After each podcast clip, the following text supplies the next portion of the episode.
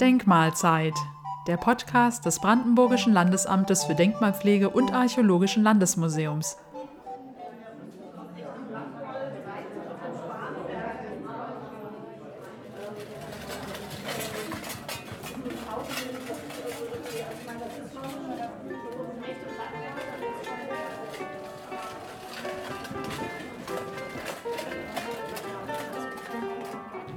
Geräusche im Hintergrund rühren von der Archäotechnica 2022 im Archäologischen Landesmuseum Brandenburg her. Hier ist einiges los, der Kreuzgang ist voller Menschen.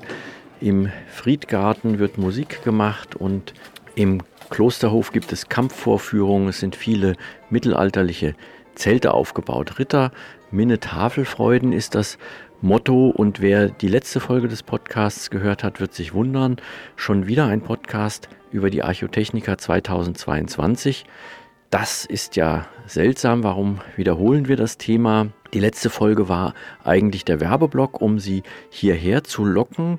Und nun bieten wir den Menschen, die es nicht geschafft haben, hierher zu kommen, die Möglichkeit, doch zumindest ja mit den Ohren einmal einzutauchen, was hier so los war. Der Podcast wird anders sein als die anderen Folgen bisher. Er wird ein bisschen länger sein, weil es hier doch sehr viel zu entdecken gibt.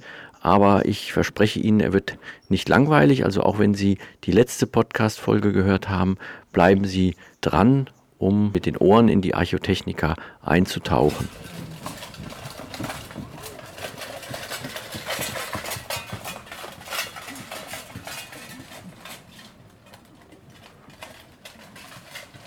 Vor mir steht ein voll gerüsteter Ritter, der sicher mittlerweile schwitzt unter seiner Rüstung. Arne Kotz, der hier mit seinen Freunden eine Vorführung zum Kampf zu Pferd äh, gemacht hat. Und ähm, ja, Herr Kotz, was schleppen Sie und das Pferd da eigentlich alles so mit sich rum? Also äh, ich habe selber eine Rüstung, das ist so Mitte 15. Jahrhundert, deutsche Rüstung, ähm, nach einem Grabmal nachgebaut und das ist äh, so 29 Kilo, alles insgesamt mit, äh, mit Kettenhemd und alles zusammen. Ähm, und das Pferd, das hat natürlich dann auch eine nachgebaute mittelalterliche Sattel, ein sogenannter Bravante-Stil und eine komplette Rüstung für das Pferd auch. Und das wiegt auch nochmal 25 Kilo. Und äh, da sind wir natürlich bei, äh, bei einer ziemlichen Ausrüstung. Und das Witzige ist, dass die Tiere das eigentlich äh, super aushalten, wenn die schon äh, die dressurmäßige Vorbereitung haben. Und dann können sie dann auch was leisten. Wie lange haben Sie denn, das ist ja letztendlich ein, ein Dextrarius, ja, also ein Kriegspferd, das sicher ein im Mittelalter sehr kostbar war und auch heute kostbar ist. Wie lange haben Sie das denn trainiert?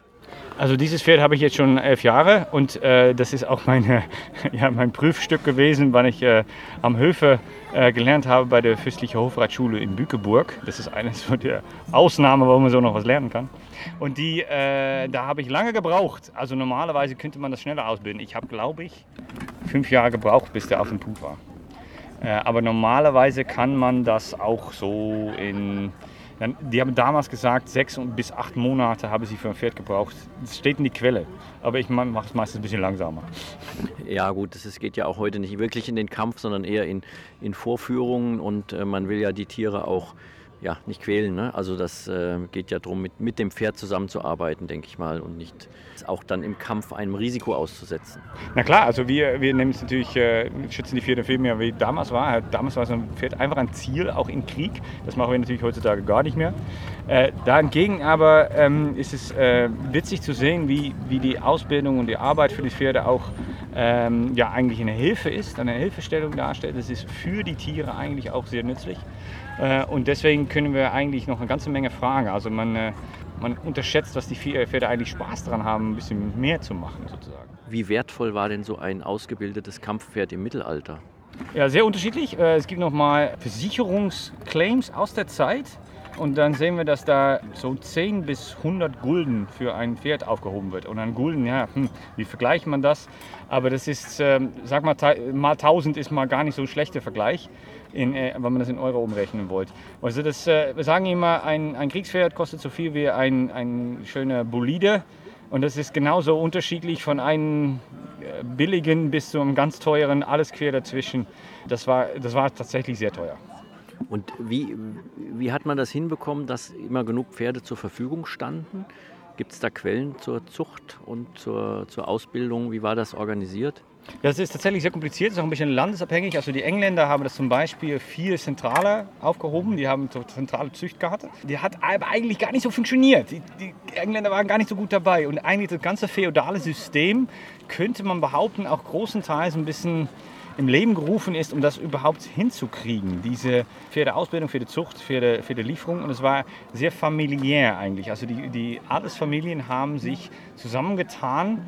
Und die paar, die dann gut reiten konnten, haben teilweise füreinander auch Pferde ausgebildet, untereinander verkauft und auch nicht so mal an jeder verkauft. Das war natürlich deswegen auch ein bisschen so in die, ja, sagen wir eben in die Mafia gehalten, in die, in die Familie. Äh, aber es ist super kompliziert, weil da gibt es Quellen und das ist so ein, so ein so, ja, so wie die, wie die Mafia auch kompliziert ist, ist diesen adlichen, adliches Europa. Da gibt es ganz viel Durcheinander und das war immer so, wie kriege ich mein Pferd hin? Und das war dann alles Einsinn. Das waren alle Privatbesitz Besitz, und deswegen musste sie auch das Geld zusammenfinden und die musste sich das dann leihen und so weiter. Es gibt äh, schöne Beispiele, zum Beispiel von ähm, einem äh, ähm, unechtlicher Sohn von einem, Deutsche, äh, von einem holländischen Adligen, der zum Krieg geschickt wird in, in Stelle von seinem Vater. Und sein Vater wollte ihm eigentlich loswerden, aber der hat keine Rüstung und ein Pferd. Und dann hat er das, der Pferd und Rüstung geschenkt bekommen von seinem Vater.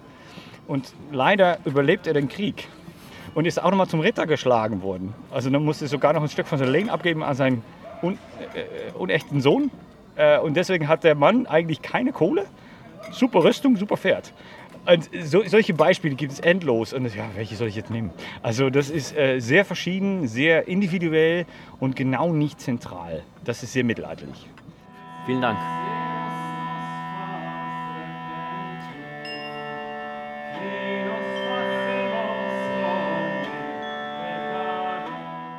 Seid gegrüßt, Brüder.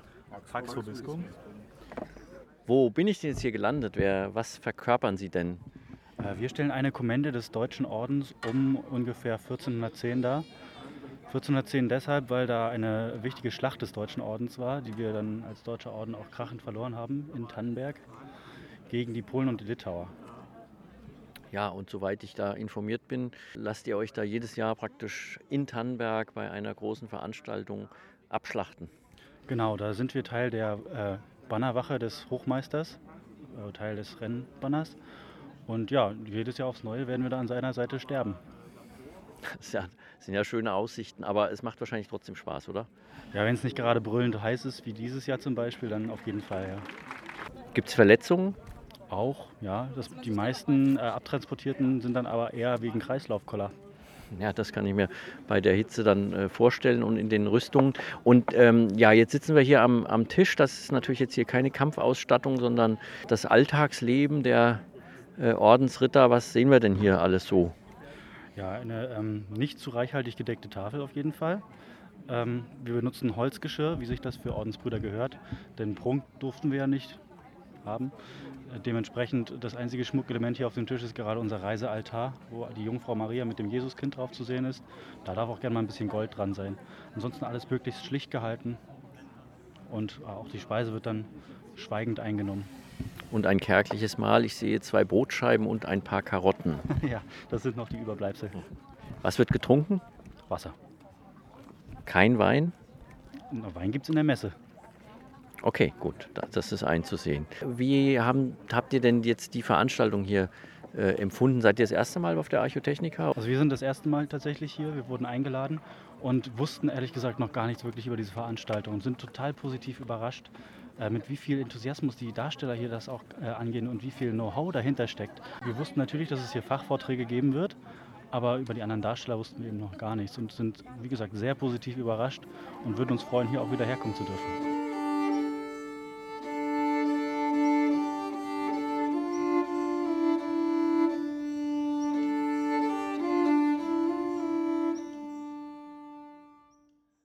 Wie heißt du denn? Ida. Und was hast du dir jetzt hier heute so angeschaut? Ich habe mir die Pferdeschau da mit den Rittern angeguckt und auch die Stände da hinten mit diesen Duftproben und hier das mit den Rüstungen. Haben die dir hier was erklärt zu den Rüstungen? Oder hast du was ausprobiert?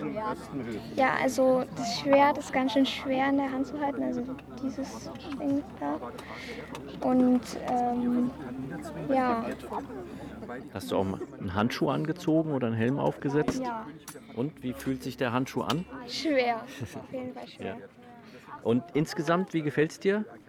Ja, es ist eigentlich ganz schön hier, dass ähm, man schon so hier alles sieht, was äh, so früher passiert ist. Super, Dankeschön.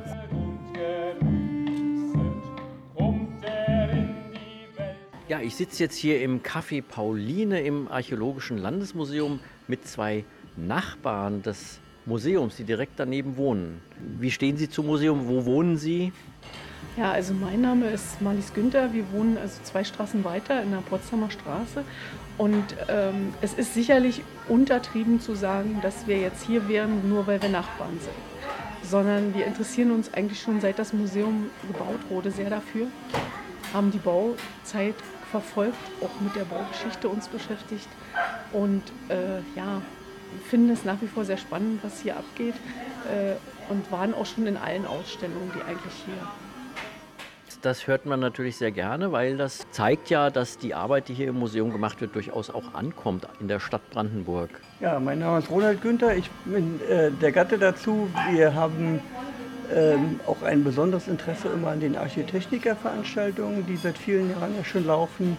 Äh, da sieht man viele ähm, Details teilweise, was man so in den Vitrinen gar nicht erkennen kann. Die, die Leute aus den, äh, aus den Vereinen, die das mit organisieren, erklären dann auch viele Techniken in der Herstellung, in der Verwendung. Das ist super interessant. Sehr schön. Vielen Dank. So ziehen wir zu St. Spiritus ein, man gibt uns Brot und guten Ja, jetzt bin ich wieder im Kreuzgang und hier hat die Interessengemeinschaft Wolf einige Tische aufgebaut. Äh, Wer seid ihr denn eigentlich? Ja, wir sind die Interessengemeinschaft Wolf mit Sitz in Frankfurt am Main, sind aber ein internationaler Verein mit Mitgliedern in vier Ländern und ähm, wir beschäftigen uns mit dem ausgehenden 12. Jahrhundert. Ja, und äh, beschäftigen heißt in dem Fall, dass uns eigentlich alle Aspekte des Lebens im ausgehenden 12. Jahrhundert äh, interessieren. Uns interessieren alle Stände. Wir beschäftigen uns sowohl mit dem Adel als auch mit dem Klerus und Handwerkern und Bauern. Uns fallen immer wieder neue Dinge auf, die wir noch nicht wissen und gerne herausfinden wollen. Wir recherchieren dazu und versuchen dann Dinge zu rekonstruieren, auszuprobieren, äh, alte Techniken zu lernen und das Ganze dann natürlich auch weiterzugeben an Besucher. ja, und hier wird jetzt an einem Schild gearbeitet. Der Schild selbst ist fertig, aber er wird bemalt. Wie geht ihr da vor? Genau, wir möchten hier einfach mal zeigen, dass so ein Schild auch ein aufwendiges Teil der Ritterrüstung ist, der Ausstattung. Von Waffen und Kettenhemden weiß man das ja schon, aber in einem Schild stecken ganz viele verschiedene Materialien und Arbeitsschritte. Ähm, von dem Schildbau aus Holz, dem Überzug aus einer Tierhaut, äh, dann kommt ein Kreidegrund, wird da aufgetragen. Das heißt, Kreide, die mit Hasenleim zusammen äh, angemischt wird, wird da aufgetragen. Und jetzt sind wir bei der Bemalung mit Eitempera.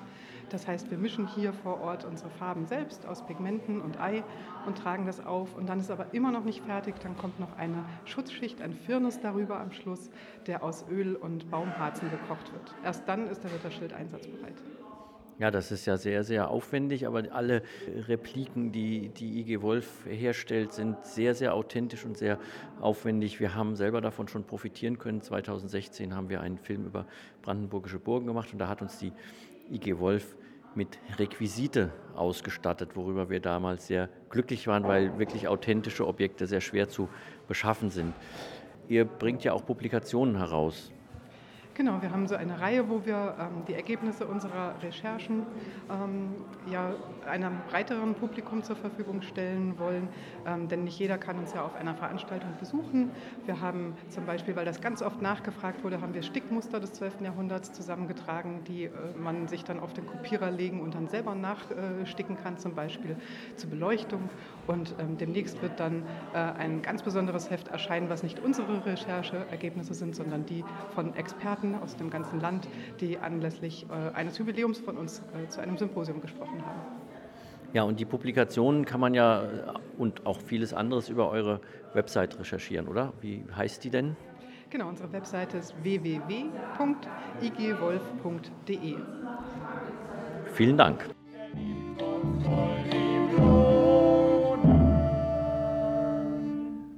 Ich stehe jetzt hier im westlichen Kreuzgang mit Dr. Ludwig Biewer vom Herold e.V. Herr Dr. Biewer, was ist denn der Herold? Der Herold ist ein wissenschaftlicher Verein, der 1869 in Berlin am Hubertustag, 3. November, gegründet wurde. Er kümmert sich um die sogenannten historischen Hilfswissenschaften, hauptsächlich um die wissenschaftliche und künstlerische Wappenkunde, um die Genealogie, also Geschlechterkunde, Geschlechterabfolge, die Sphagistik, Siegelkunde, die Numismatik, Münzkunde, während äh, Uniformenkunde, Flaggenkunde, Fahnenkunde und, und ähnliches, äh, Ordenskunde eher vernachlässigt werden. Es ist, kümmert sich hauptsächlich, und die Mitglieder des EJ kümmern sich hauptsächlich um die Wappenkunde und um Ahnenforschung. Wie viele Mitglieder gibt es denn oder Aktive? Die Anzahl der Aktiven möchte ich lieber nicht angeben, weil die relativ gering ist. Das sind also zwei Handvoll Menschen. Mitglieder bundesweit, ja europaweit haben wir etwa 500 bis 550. Und in Berlin ein umfangreiches Archiv, soweit ich weiß. Ja.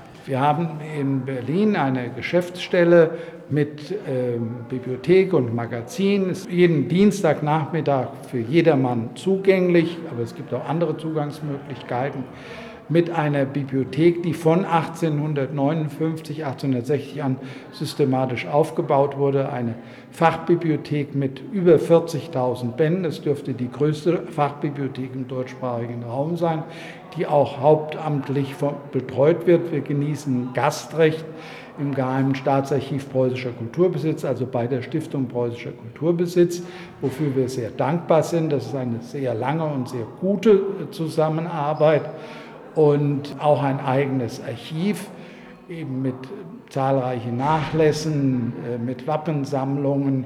Wir haben zum Beispiel jetzt nicht beim Archiv, sondern für den alltäglichen, alltäglich äh, in Anführungsstrichen Gebrauch der Heraldiker äh, zum Beispiel eine Wappenbilderkartei, womit anhand derer wir Wappen identifizieren können, die, wir, die unbekannt sind.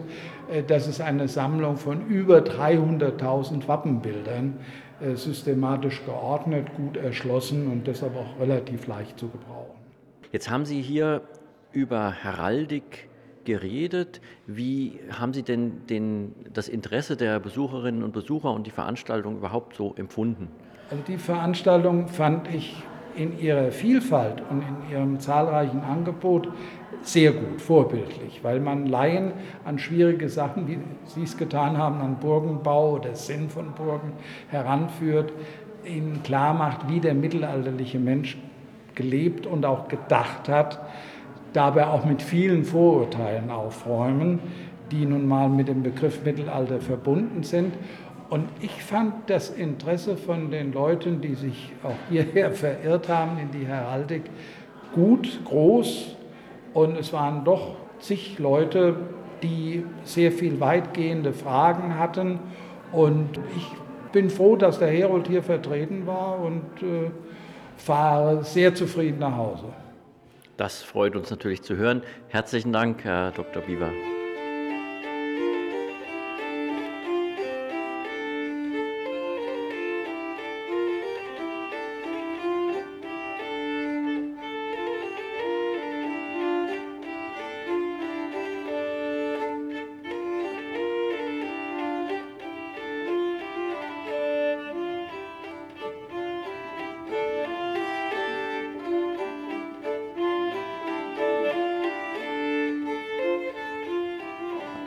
Gerade haben wir das Gesprächskonzert von Nimmerselig aus Leipzig gehört und ich habe jetzt hier zwei junge Besucherinnen vor mir. Wie heißt ihr denn?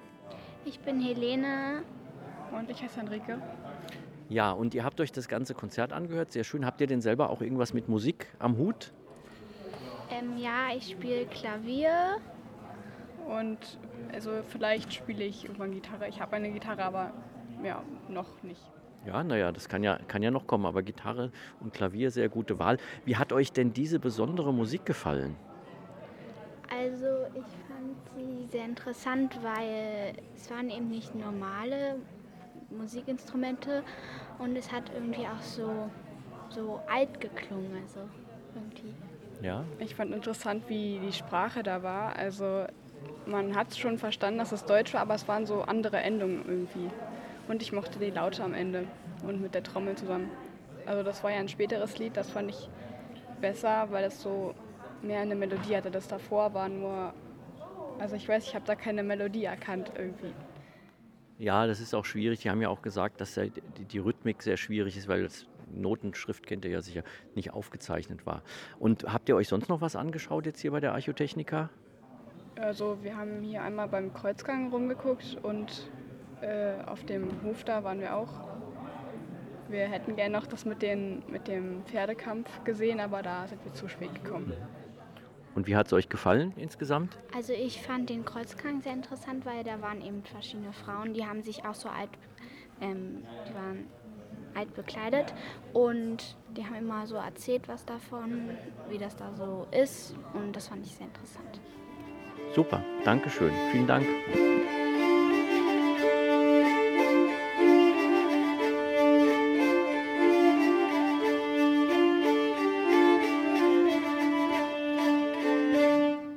Ja, wir haben jetzt ganz wunderbare Musik gehört. Wer seid ihr denn eigentlich? Wir, das das Ensemble Nimmerselig aus Leipzig und das, dazu gehört der Martin Ulich und der Robert Schuchert in Vertretung, weil wir sind normalerweise zu fünft, aber unsere Damen waren auf die Schnelle ähm, nicht zu erreichen, beziehungsweise im Urlaub oder krank. Deswegen sind wir eingesprungen für das Musiktheater Dinko und haben hier ähm, das Wochenende mitgemacht. Ja, da muss man dazu sagen, es ist wirklich ein, äh, ein Einspringen, denn die eigentlich Eingeladenen sind erkrankt. Und es ist ganz toll, dass äh, Nimmerselig dann einspringen konnte. Und worum ging es denn in der Musik, die ihr vorgestellt habt? Wir haben zwei Themenbereiche bearbeitet sozusagen. Äh, wir haben einen Block Musik gespielt, rund um Minnesang. Also wir haben erklärt, was ist Minnesang, wie klang Minnesang, wo kommt er her, was für eine Funktion hatte Minnesang. Und unser zweites Vortragskonzert äh, behandelte die Thematik, gut, wie kommt denn überhaupt die Musik aus der vergangenen Zeit in unsere heutigen Ohren? Wie kann man sie wieder hörbar machen? Welche Instrumente wurden gespielt? Wo kommt die Musik her? Kann man die alten Noten überhaupt lesen? Inhaltlich sind das meistens Liebeslieder oder geistliche Lieder, was wir heute gespielt haben. Und welche Instrumente sind da jetzt zum Einsatz gekommen? Ja, also heute hatten wir vor allen Dingen Seiteninstrumente dabei, weil wir beide Seiteninstrumentenspieler sind. Also das sind zum einen die Laute und die Quinterne als Vertreter der Zupfinstrumente oder aber Streichinstrumente wie die Fiedel oder die Drehleier waren heute dabei. Vielen Dank für diese kurzen Ausführungen zur mittelalterlichen Musik. Wer sich die Gruppe Nimmerselig in ein paar Hörproben anhören möchte, kann das auf der Website tun www.nimmerselig.de. Selig in dem Fall mit CH und ab und zu gibt es auch Konzerte. Über die Termine kann man sich auch auf der Website informieren. Das waren nun einige Eindrücke von der Archotechnica 2022 ja, wir laden Sie schon jetzt zur Archotechnica 2023 ein. Allerdings steht das Thema noch nicht fest. Es wird vermutlich nicht das Mittelalter wieder sein, sondern vielleicht eine andere Epoche. Aber es wird bestimmt wieder sehr spannend. Behalten Sie das bitte im Auge. Es wird über unsere üblichen Informationskanäle und unsere Website www.landesmuseum-brandenburg.de bekannt gegeben. Ja, und wir freuen uns auf Ihren Besuch und natürlich auch auf ihren Besuch vorher schon zu anderen Veranstaltungen, Sonderführungen oder einfach einen Gang durch unser Museum.